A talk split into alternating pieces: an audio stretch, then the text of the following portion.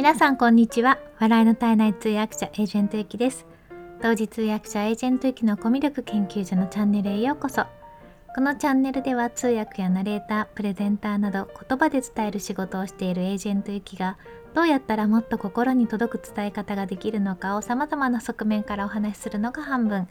そして残りの半分は好きなもののことや気づいたことを楽しく皆さんにシェアするチャンネルです。ということで今日も聞いていただいてありがとうございます。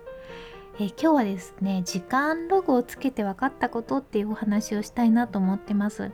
あの皆さん時間をやっぱり有効に使いたいなっていうふうに思ってらっしゃるんじゃないかなと思ってもちろん私もそうなんですけれどもそれでフリーランスでやっていて特にこういうふうに在宅でやることになるとオンとオフの切り替えがすごく難しいんですね。でなんかこういつもああやらなきゃなこれやらなきゃなっていうのをいつも思っててて夜になって朝起きるみたいな感じなので皆さんどうやってオンとオフ切り替えられてるのかなっていうふうに思うんですけれどもちょっと私なりに最近自分がどういうふうに時間を使っているのかっていうのを振り返って分かったこととちょっと改善していきたいなと思っていることをお話ししたいなと思います。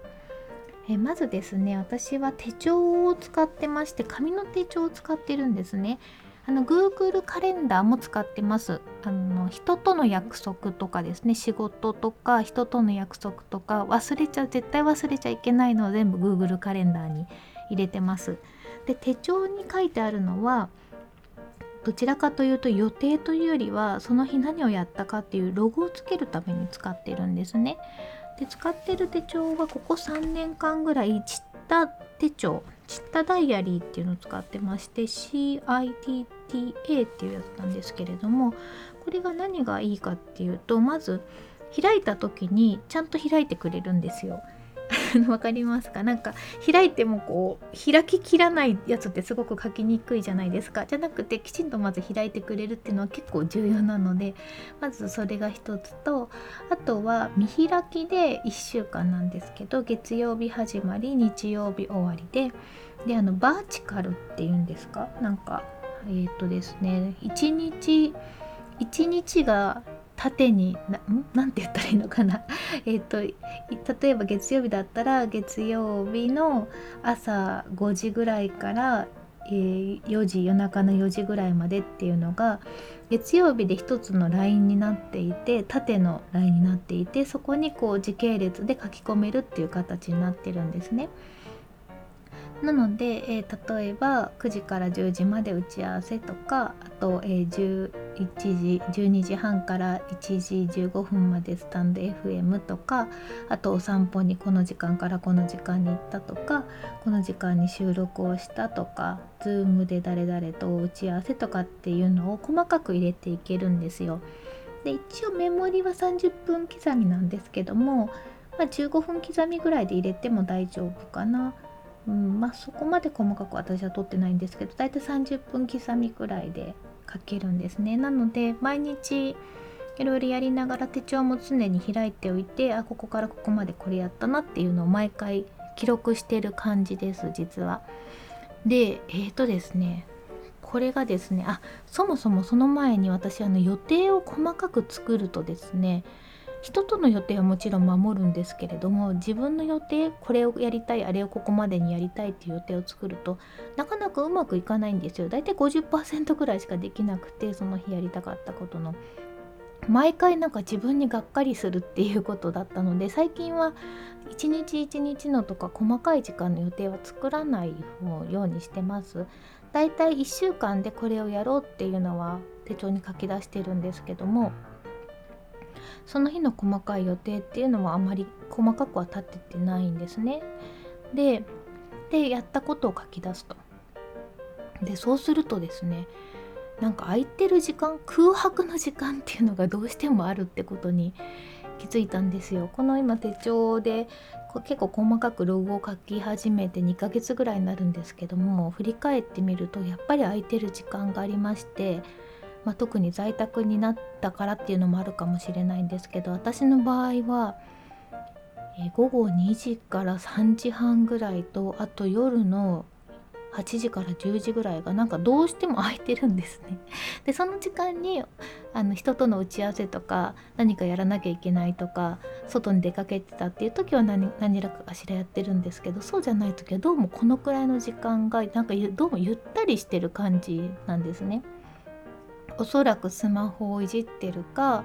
それかなんかちょっと海外ドラマ見始めちゃってそのまま見てるかみたいなそんな感じの時間だと思います。で、まあ、この時間を有効活用しようと思ったんですけど、まあ、1日あの人は24時間しかないっていうことですけどそれでま効率的にいろいろやらなきゃいけないっていうのは分かってるんですけどもあまりにもいろいろやることを詰め込んでしまっても疲れちゃうかなと思うんですよ。だからある程度遊びの時間は必要だなと思っておそらくこの時間に私は遊んでるんだと思います。でもまあ遊びも重要だなと思うんですよね。いろいろ発想クリエイティブな発想をしたりとかする上で。ただなんか意外に長い全体的に見ると 遊んでる時間が長いかなと思うので何かしらちょっともうちょっといあのいつもそのやりたいことがやりきれてないっていう現状を考えるともうちょっと詰めてもいいんじゃないかなっていうのも考えました。それで、まあ、こういう現状があると。で一方でですね昨日おとついでちょっと試してみたんですけれどもあのご飯の前とかあとシャワーの前とかお風呂の前とかなんかそういう時って意外とはかどるんですよ。もうちょっとこれだけやったらご飯食べようとかここまでやったらシャワー浴びようみたいな感じで頑張ろうと思うと、えー、それはまやりきろうと思ってやりきってるんですけれどもある程度その不快な状況だと私頑張れるんじゃないかと思ったんですね。でもなんでかっていうと例えばお散歩に行ってご飯を食べてシャワーを浴びたりお風呂に入ったりするともう結構くつろぎモードに入っちゃうんですよ。なんですけれどもでそこからよっこらしょみたいになっちゃうんですけどその前その例えばお散歩にから帰ってきて、まあ、手はもちろん洗いますけど手洗ってで本当はそこでシャワー浴びたいんだけどあそういえばちょっとあれだけやっとかなきゃいけなかったなって思うことをやろうと思うとできるんですね。でまあ不快じゃないですか汗かいてて早くシャワー浴びたいのにと思ってなんですけどその不快な状況だと意外と物事が進むことが分かったのでちょっとこの不快な状況で頑張るっていうのを取り入れてみようかなと思います。そうするとおそらく2時間半ぐらいかかってたダラダラやったりとかそのやるまでにエンジンがかかる1回ぐあのくたっとしてしまった後にもう一回やろうと思ってたようなことをこの状況でやると意外と2時間半ぐらいかかってたのが1時間ぐらいで終わるなっていうのが昨日おとついの感覚なのでそしたらその後もうゆっくり何のしがらみもなくというか気持ちよく1時間半ぐらいはゆっくりできるわけじゃないですか。なのでちょっとそれを活用してみようかなって思いました。でそうですね。まあだから夜は悩ましいですよね。お散歩行ってご飯食べてお風呂入ったりするとその後また頑張ろうっていうのがちょっと2時間ぐらいはどうしてもなんか私ゆるゆるしちゃうのでまあそれはそこの時間はゆるゆるする時時間にしようかなと思いました。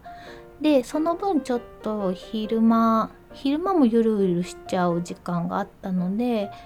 うーんここちょっと考えなきゃいけないなと思ってます。で特にあれですねお昼ご飯のあと2時ぐらいからがちょうどなんかゆるっとしちゃう時間で昨日は実はねお散歩に行ったんですその時間に。なんでかっていうとその後雨が降るっていうのが分かってたのとあの朝行けなかったっていうのがあったんですけどただ、まあ、通常だと、ま、2時ぐらいって一番暑いですし紫外線もあって最も外に出たくない時間なので、まあ、もしこの時間何か頑張るとしたら、ま日傘を差してですねとカフェに行くかと今思ってます。でこの時間頑張ってちょっと外で仕事するようにしたらまたメリハリがつくかなと思っています。ということであの 自分でログを見ながらもうちょっとなんとかならないかなっていうのを考えたりしてますね。本当はもっとこう実行可能な綿密な計画を立てた方がいいのかもしれないんですけどどうもその計画を立てると計画がね欲張りになっちゃうんですよね。なのでまあ優先順位だけ決めてそれから手をつけるようにしてあとは必ず毎日やらなきゃいけないことっていうのをやるようにしてっていう風にするくらいが今のところはちょうどいいかなと思ってるのでそんな感じでやっていきたいかなと思ってます。ということで今日は時間のログをつけて分かったことっていうお話をさせていただきました。最後まで聞いていただいてありがとうございます。素敵な一日をお過ごしください。